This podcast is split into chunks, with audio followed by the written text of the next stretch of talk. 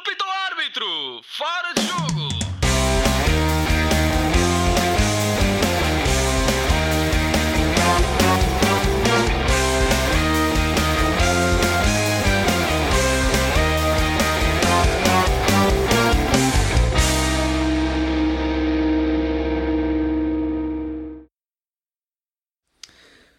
Sejam muito bem-vindos ao sexto episódio do Fora de Jogo Podcast. Eu sou o João Pedro Dias e tenho mais uma vez comigo o grande painel composto por Afonso Couto, Diogo Souza, José Saraiva e Ricardo Quinteiro. E é verdade, meus amigos, ao fim de 19 anos o Sporting volta a sagrar-se campeão nacional. E é por aí mesmo que vamos iniciar esta conversa. Zé, é o Sporting um justo vencedor? Sim, acho que sim. Acho que é unanimemente considerado um justo vencedor, até por, por- pela maioria dos adeptos dos clubes rivais. Curiosamente, curiosamente, todos os anos assistimos, ou com, com alguma frequência, aos adeptos do Porto dizerem que o Benfica não mereceu, ou que o Benfica dizer que, que os adeptos do Porto que, o- que o Porto não mereceu ganhar o campeonato. Este ano não estou a ver essas manifestações, está tudo muito consensual à volta da ideia de o Sporting ser campeão, ah, com inteira justiça. Uh, eu, eu subscrevo, portanto acho que foi a equipa mais coesa, não sofreu golos, não, uh, não sofreu golos, que foi a que sofreu menos golos, não sofreu derrotas. Tem uma comunicação desde o presidente ao treinador aos jogadores muito sóbria, discreta e, e pouco polémica, o que também não estávamos habituados nos últimos anos. Um, joga bem, ou pelo menos joga de forma eficaz. Eh, Quando não joga bem, é, se- consegue sempre ser uma equipa eficaz e, e segura e sólida. Um, e no fundo, isto é uma demonstração de que não precisamos de ser eh, grandes personalidades mediáticas para, para conseguirmos atingir os objetivos no futebol, portanto, não precisamos de causar confusão nem ser polémicos para termos resultados e para termos apoio. Acho que foi uma, uma vitória também do, do, do presidente Frederico Varandas, que, que provou que, que com aquela comunicação um pouco desajeitada dele, com aquela presença pouco, pouco presente para o pleonasmo dele, ahm, consegue ter resultados que no, no fim do, no fim do dia é o que interessa. Em 3 anos tem 4 troféus, duas taças Portugal, ah, ou melhor, uma taça Portugal, duas taças da Liga, creio eu, e, e o campeonato, que, que alcançou agora. Portanto, o, o presidente mais contestado é também o presidente mais titulado em 20 anos do Sporting. E, e acho que é uma chapada de luva branca para muitos, para muitos dos contestatários do, do Frederico Varandas também. Zé, deixa-me só dizer uma coisa. Eu concordo contigo quando dizes eh, essa questão do, do Presidente Varandas. Acho que é sem dúvida eh, importante, quer para. porque foi uma chapada de luva branca para os próprios adeptos, principalmente para a ala mais brunista, mas também para, o- para os adeptos dos outros clubes, porque se calhar perceberam que é possível ganhar-se no futebol com menos sujidade, menos corrupção. Hum, ainda assim, acho que o que fica a manchar neste campeonato, e, e concordo plenamente que, que o campeonato é justo, mas acho que o caso Palhinha, eh, o Sporting eventualmente hum, é, é não faças essa cara porque é verdade, quer dizer, um jogador que tem sete amarelos e que não é expulso, eh, isso é sempre numa altura crucial da época é- e a seguir segue-se o jogo do Benfica, é sempre um caso importante. Não estou a tirar o mérito ao Sporting e acho que o Sporting ganharia com ou sem isso. Mas acho que é uma, acho que é uma mancha que fica num campeonato que é justo, mas acho que é uma mancha porque ocorreu num momento crucial de uma época antes de um clássico. E acho que, hum, portanto, tirando isso, sem dúvida que, que o Sporting tem todo o mérito por todas as razões que tu enunciaste, Zé. Hum, mas acho que, acho que isso é uma nota também importante porque nunca tal vi um jogador a levar cinco, cinco amarelos recorrer, nunca tal vi um clube recorrer aos tribunais civis eh, para resolver uma situação eh, desportiva um, como aconteceu. E acho que isso que isso não, não passa não passa em colme e os outros clubes vão, vão relembrar-se disso. E acho que o Sporting não precisava disso. E não precisa e tem todo o mérito mas acho que fica essa mancha é a minha opinião. Sim, eu não, eu não discordo, é assim, eu não, não vou dizer que discordo do, do que o Diogo disse, acho que pode ter um fundo de razão, portanto, mas acho que são intricâncias jurídicas que fogem àquilo que é o, o decorrer normal do futebol. É um pouco como, ou seja, com as devidas diferenças naturalmente, como a Covid do Benfica. Sim, teve Covid, sim, se calhar afetou, mas quer dizer, a, a verdade é que o jogo jogado depois não correspondeu àquilo que o Benfica devia ter jogado. Se calhar no Sporting o Palhinha, o caso Palhinha ajudou naquele jogo que era, que era muito importante contra o Benfica. Sim, se calhar até ajudou, mas por acaso nesse jogo o Palhinha nem sequer foi titular, jogou 15 ou 20 minutos. Uh, mas são coisas que fogem ao controle de, dos atores do futebol propriamente ditos e, e, que se passam nos tribunais e, e portanto a lei foi cumprida, agora se a lei era não, justa a como lei, estava, não, a lei foi queremos- cumprida, mais ou menos, quer dizer. eh, Mas pronto, acho que eh, não vale a pena estarmos a discutir muito isto. A lei, a lei foi interpretada. Mais nada. Foi Sim, convenientemente interpretada. Sim, mas depois o Tribunal deu razão a essa interpretação, tanto que depois a, a o Liga, Tribunal Civil, veio- portanto que nem é, que nem é Sim, mas- o Gil Vicente já desceu por ter recorrido a um Tribunal Civil para uma decisão desportiva, mas acho que não vale a pena centrarmos o programa nisto, isto foi só uma nota para dizer que não é esse o objetivo, o Sporting tem todo o mérito, Eh, o Presidente Varandas tem todo o mérito e, e reforço que de facto hum, é- mostrou que é possível, mostrou aos Sportingistas e aos adeptos das outras equipas que é possível ganhar de uma forma diferente, mas deixa essa mancha, porque é, é verdade, é- pelo menos é a minha opinião, acho que é um registro que fica, mas não tira mérito àquilo que foi a campanha do Sporting, nem, eh, e depois eventualmente teremos mais oportunidade para falar disso, nem ao desempenho do Ruben Amorim e dos seus eh, pupilos.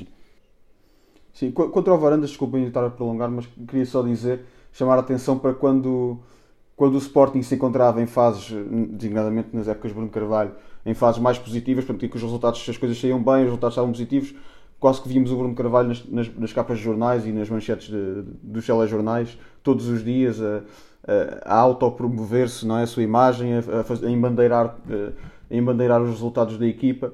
E portanto a- a postura do Varandas é muito mais discreta. Não apareceu, se repararmos nesta fase mais positiva em que o Sporting já era garantidamente campeão nos últimos três jogos, não o Varandas.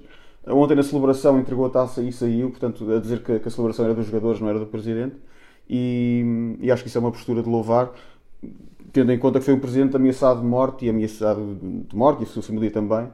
Um, e que no fim consegue ironicamente ser o único presidente campeão em 19 anos, portanto acho que é, acho que é de louvar.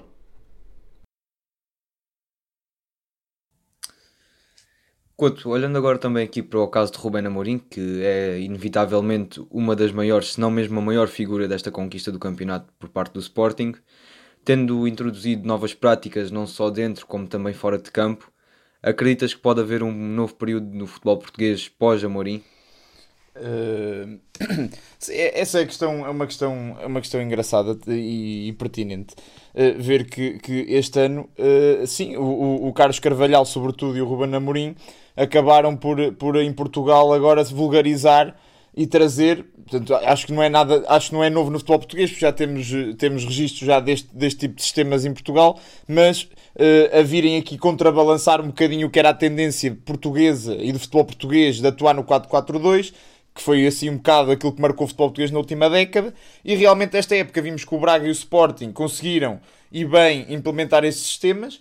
Uh, vimos inclusive é que os, os, os, maiores rivais, o Porto e o Benfica, várias vezes adaptaram a sua tática para um sistema de 3-4-3, precisamente para tentar contrariar uh, esse sistema. Uh, agora, agora acho que, acho que pronto, é difícil de prever se, se, se este 3-4-3 em Portugal vai ou não uh, ter o impacto que teve o 4-4-2 na última década.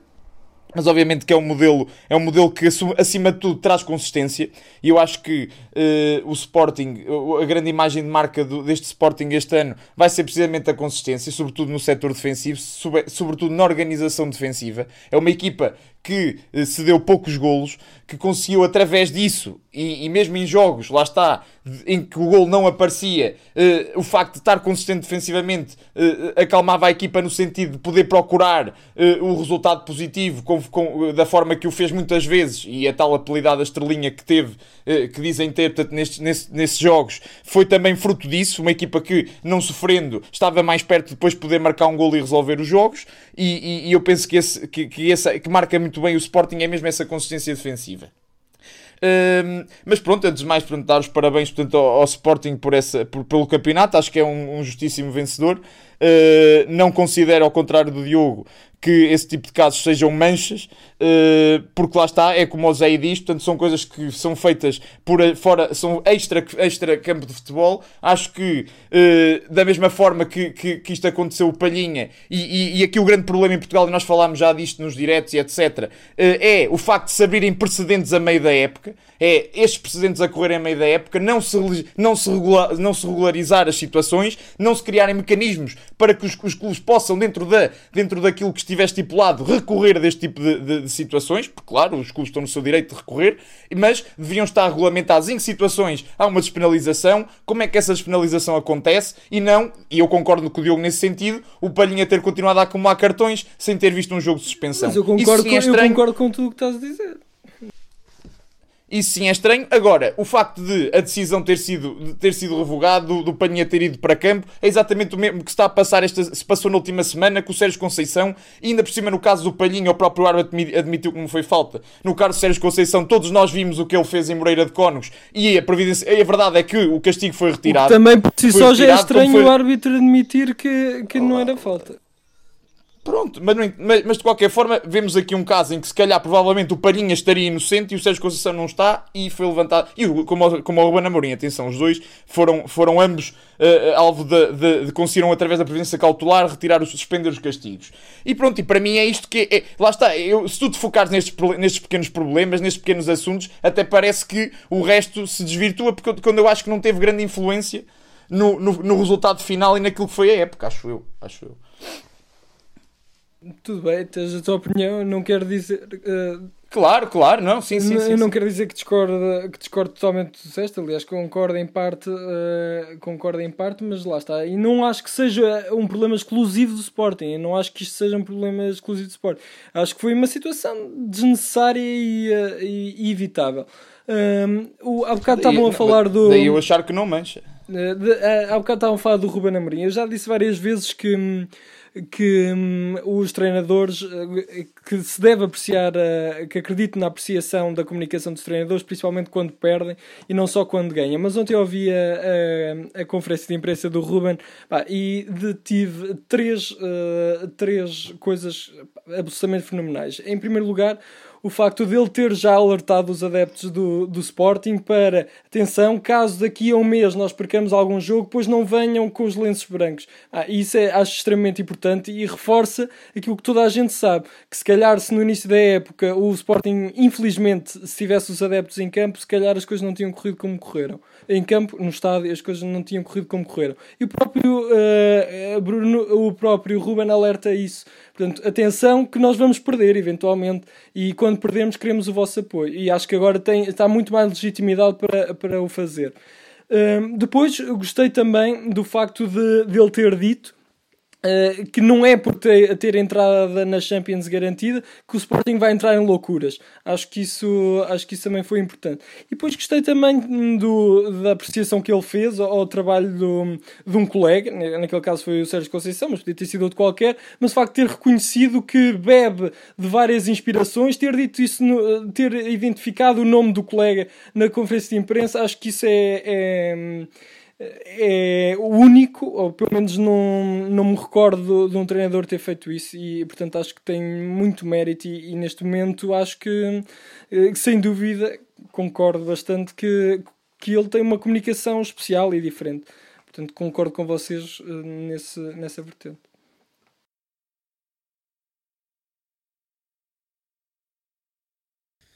Ricardo, agora também olhando para aqui um bocadinho para o que foi o título do Sporting e uh, o que é que tens a dizer?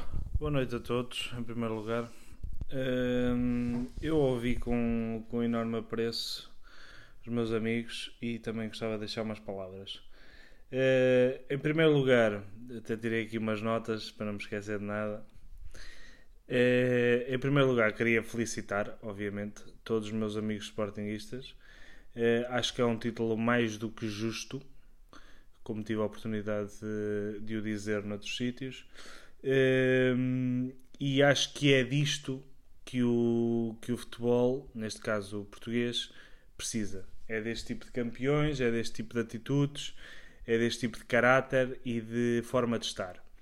Uh, não sei se vocês tiveram a oportunidade de ver, hoje o Sporting lançou um vídeo do, dos bastidores do, destes últimos dias e daquilo que foi a campanha do, do Sporting e o Varandas disse bem que não, não vou citar ipsis verbis, que não, não decorei, mas qualquer coisa do género que nas grandes guerras os grandes vencedores nunca foram favoritos. E eu acho que isso foi uma. uma ele que tantas vezes é acusado de eh, falta de comunicação e de usar umas boinas e o caralho e que não tem, não tem postura para, para, para presidente. Eu discordo, acho que o Varandas veio romper com um ciclo vertiginoso e altamente eh, sujo daquilo que, que se deve pautar tanto o futebol português como mundial, como sobretudo o Sporting, que é uma instituição centenária e que, apesar de nos últimos anos não ter ganho muitos títulos, não deixa de ser um grande clube eh, português. Eh, e portanto, eu gostei muito. Se eu já apreciava o, o, o Frederico Varandas, eh, hoje, ao fim de ouvir essas palavras, ainda mais. Talvez com uma influência militar que ele também a tem, e portanto esse tipo de, esse tipo de, de, demonstrações de caráter e de liderança são algo que eu, que eu admiro bastante. Não, não tem que ver só com, com o futebol, tem, a ver, tem que ver com a com o modo de estar de, de um homem, de uma pessoa uh, e de uma mulher, evidentemente. Uh, no que, no, no que ao, ao, ao resto diz respeito, o Palhinha não, acho que eles já se alongaram sobre isso, não, não tenho qualquer tipo de comentário a fazer, a, a não ser que corroboro aquilo que, que, os meus colegas disseram. Acho que a, a impunidade vence neste, no futebol nacional e isto não é uma questão do Sporting, uh, mas para o caso, a influência disso acho que é diminuta.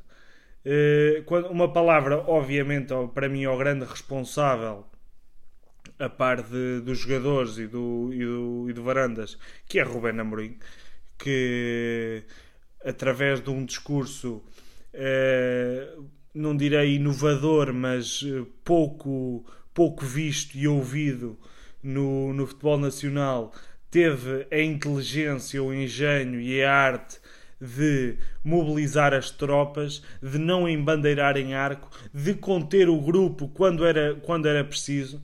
E, e se eu tantas vezes apelidei o, o, os Sportingistas e, e o Ruben, não de uma forma maldosa, com, com carinho até de, de, alguma, de alguma falta, de excesso de modéstia e tudo mais, acho que o Ruben como eu costumo dizer, para mim as estratégias são boas se resultarem. É tão simples como isso. Claro que eu dou mérito se, se, falhar e se houver um trabalho por trás, mas no final do dia aquilo que interessa realmente é se, é se a estratégia resulta. E neste caso é inegável, a estratégia foi mais do que, foi mais do que bem sucedida. Estamos a falar de um, de um grupo que ainda que tenha muita experiência e tinha, e muitas vezes foi quase que escondida, que parecia que o, o, o, o Sporting só entrava com os Júniors, mas não, tinha muita experiência e bem, as contratações foram do melhor, acho que o Sporting nunca... Aliás, não, só o Sporting, não me recordo de, com tão pouco dinheiro, se ter investido tão bem. Uh, o Sporting, desde a saída do Patrício, carecia de um excelente guarda-redes saiu o Matia, foram buscar o Fedal, a própria recuperação do Palhinha, que no início da época não era querido pela maior parte dos adeptos do Sporting, a contratação do Pedro Gonçalves, que foi tão contestada porque era muito dinheiro, por eh, creio eu, 50% do passe. Uh, e muitos outros, o, o chamado à primeira equipa do Nuno Mendes, o negócio do Porro, Pá, são negócios que todos eles uh, correram bem e como nós sabemos também uns levam os outros, portanto quando, tudo, quando uns começam a correr bem os outros vão por acréscimo. Uh, e, e desculpa interromper, já para não falar do próprio negócio de Ruben Amorim, é? que, que exatamente, atualmente... exatamente. O Ruben que, que tanta eu vi, eu, eu já vi até, eu já vi até uh, não, não se chama best ofs, mas uh, apanhados de adeptos do Sporting a falar mal dessa contratação e, e eu gostei muito das palavras do Ruben, que foi o isso corre bem, e o que é certo é que correu mesmo bem. Uh, e não era só letra, era mesmo uma convicção e, e noção do, do trabalho e, do, e, da valia que tinha. Uh, a lamentar, lamento apenas e só ontem aquela, aquelas cenas de, de violência na, nas imediações do estádio e um pouco por toda a Lisboa.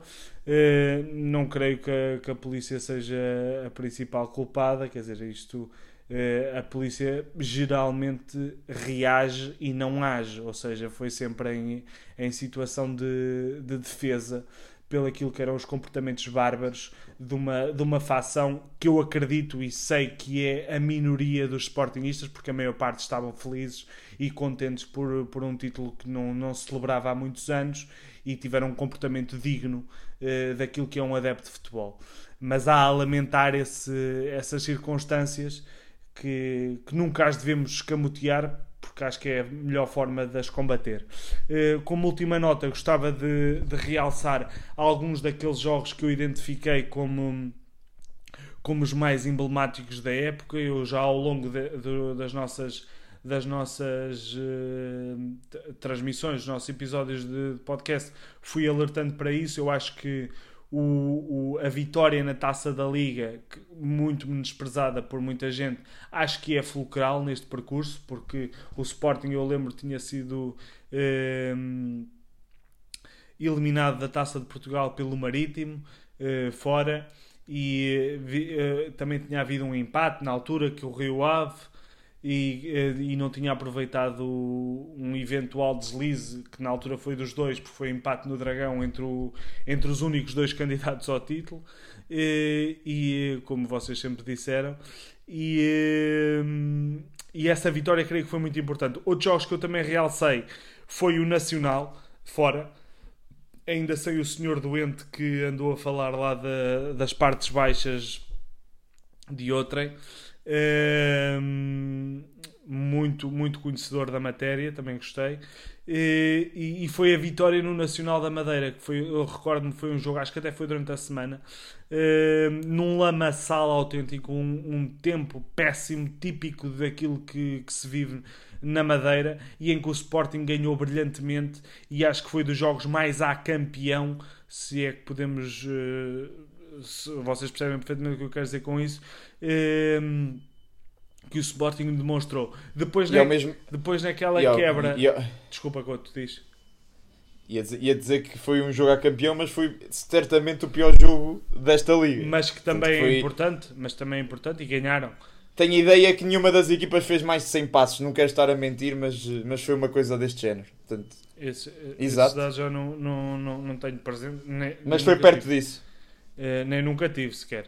Mas uh, outro, outro, outros jogos que eu também realcei foi a vitória com aqueles dois gols do Coates a acabar do, do, do Gil Vicente, creio eu, fora. Uh, em que acho que foi muito, muito, muito, muito importante porque há aí um, um ponto de viragem. Depois o o Benfica em casa, aquele gol do, do Mateus Nunes, mesmo a acabar, acho que também foi muito importante. Não ter perdido fora com o Futebol Clube Porto na, já na segunda volta, acho que foi muito importante para, para, as, aspira, para as aspirações do, do Sporting, ainda que depois tenha vindo a escorregar, mas o Porto nesse momento sentiu-se eh, quase fora da corrida, ainda que depois tenha ganho eh, um, um balão de oxigênio. Eh, e depois dois jogos para terminar, que foi o Belenenses que evitou uma derrota mesmo a acabar, que ainda por cima já vinha numa sequência de maus resultados e que podia ser extremamente penoso para, para o Sporting, e depois Braga, naturalmente, Braga para mim é, o, é a machadada final no título, é onde já não havia quem duvidasse, ainda que, que tentassem, já não havia quem duvidasse que o Sporting ia ser campeão, e num jogo em que Gonçalo Inácio é expulso, o Sporting acaba por vencer brilhantemente, mais um jogo a campeão e, e com todo o mérito. E acho que aí selou o, o caminho para o título. E mais uma vez, os meus parabéns. É disto que o, que o futebol nacional precisa. Acho que o Rubén Amorim é mais um dos balões de oxigênio para, para o nosso futebol. Uh, estou genuinamente contente que o Sporting tenha sido campeão e uh, pá, acho que temos temos de volta aquilo que nós sempre dissemos que o Sporting era um grande, no entanto sabias, sabíamos de antemão que entrava sempre em, eh, em desvantagem para com os rivais e acho que agora este, este título, esta confiança, eh, a injeção de dinheiro vinda da Champions, eh, possíveis contratações que estejam para vir, acho que temos um Sporting de volta às luzes da ribalta e, e é disto que o futebol precisa. É disto que, que nós queremos. São três equipas, pelo menos, a lutar verdadeiramente pelo título. E parabéns ao Sporting. Oh, João, deixa-me deixa só aqui, porque o, o Quinteiro tocou num ponto importante que era a comunicação do Rubén Amorim, aquela falsa modéstia aqui o Quinteiro aqui tantas vezes fez referência de, de não embandeirar em arco e não, e não cavalgar sobre a sequência de vitórias que o Sporting ia tendo, mas acho que no vídeo que o Sporting libertou ontem um, ficou, ficou demonstrado que a comunicação interna era muito diferente da comunicação externa.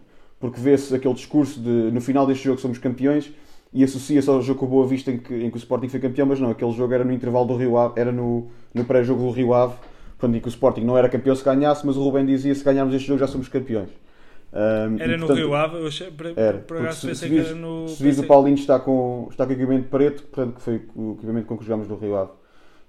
Um, e, e acho que, acho que ficou provado que a comunicação interna desde o início era, ou desde o início, ou pelo menos a partir de uma certa fase da época, foi temos que agora tentar ser campeões ao máximo. Sendo que para fora tentávamos, o Rubén Amorim tentava sempre aquela lógica do jogo a jogo para ele próprio proteger os jogadores e retirar-lhes alguma pressão de cima.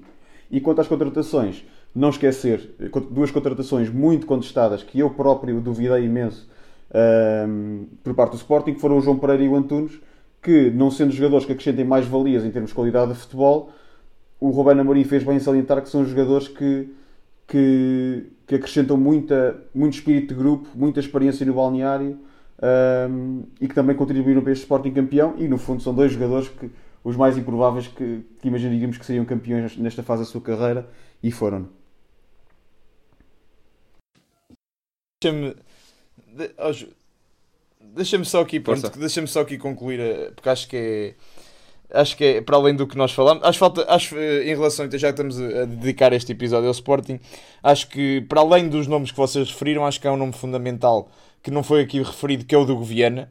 Uh, o Goviana, uh, apesar de não ter sido muito falado, foi decisivo em, naquilo que foi a construção desta época, nesta época do Sporting. Aliás, tem sido decisivo naquilo que é o concretizar do projeto de Frederico Varandas. É ele, é ele responsável por trazer e por convencer Ruben Amorim a vir para o Sporting. É ele que foi decisivo a ir à Espanha uh, a ir à Espanha referenciar jogadores e trazer jogadores como o Adan, como o Fedal, como o Porro. O Porro referiu que foi precisamente o Viana. Aliás, ele, o Porro disse até que o, que o, que o Amorim só o viu em vídeos, uh, que não o conhecia. Uh, portanto, dar mérito aqui ao, ao, ao, ao, por ter servido também tão bem aquilo que eram as pretensões em termos táticos de, de, de, de Ruben Amorim para este sistema do Sporting e isto acho que também é fundamental porque aqui não, não, não se trata só do investimento ter sido feito em jogadores uh, com potencial ou jogadores com qualidade, mas sim com jogadores acertados e, e jogadores uh, essenciais para, para que a tática funcione. E isso aqui também foi muito importante porque porque uma coisa é contratar jogadores de qualidade e eles não se integrarem naquilo que são as escolhas do treinador. E relembro, por exemplo, o Porto tem lá o Felipe Anderson, que, eh, por exemplo, que é um jogador que é um grande jogador, mas que lá está, não está dentro dos planos do treinador e isso acaba por não fazer valer nada. E, desculpa, mas deixa-me só. O Benfica, aqui... por exemplo, que também tem grandes. Sim, sim, sim, sim, eu estava só a dar um.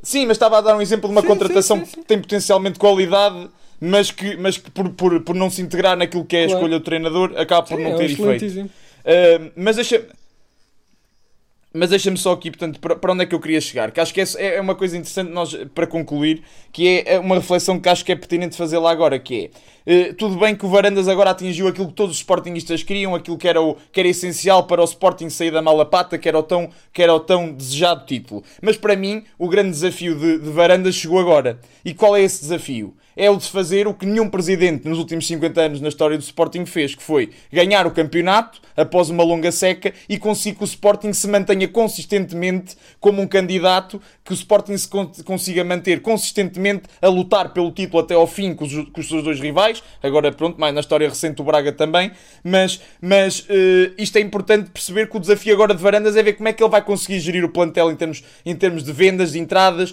como é que vai gerir o facto de ter ali ativos que tem que, que, tem que negociar, gerir os timings dessas vendas, não prender demasiado os jogadores ao Sporting, a forma como vai conseguir substituir eventuais jogadores-chave da equipa que saiam. Acho que também uh, é interessante perceber como é que, como é que, como é que o, o Sporting vai ser gerido então para, para eh, eh, porque um, um, dos méritos de Varandas foi ter conseguido equilibrar as contas no Sporting, mas ver como é que vai conseguir potenciar agora com, com, com o Sporting a receber dinheiro de Champions, a valorizar jogadores, portanto o Sporting agora tem jogadores facilmente a sair, a grande parte dos seus jogadores de 11 inicial sairiam por, na roda acima dos 30 milhões, algo que no ano passado seria impensável. No, no menos no United por 60 milhões, inclusive fora de jogo. Sim, sim, é, é preciso ver que o Sporting nos últimos dois, nos últimos dois, um, dois anos não tinha nenhum jogador no plantel, à exceção do Bruno Fernandes, que pudesse sair por mais 20 milhões. E isso agora eh, já não, é, já não é uma realidade. E portanto é importante ver agora que nesta fase é que vamos ver como é que Varandas e a sua equipa vão ser capazes de gerir o futuro do Sporting, nomeadamente e no que toca também à aposta na formação, porque acho que isto é um ponto importante que é, nem, não, nem todos os anos vão sair jogadores eh, nesta quantidade e com esta qualidade.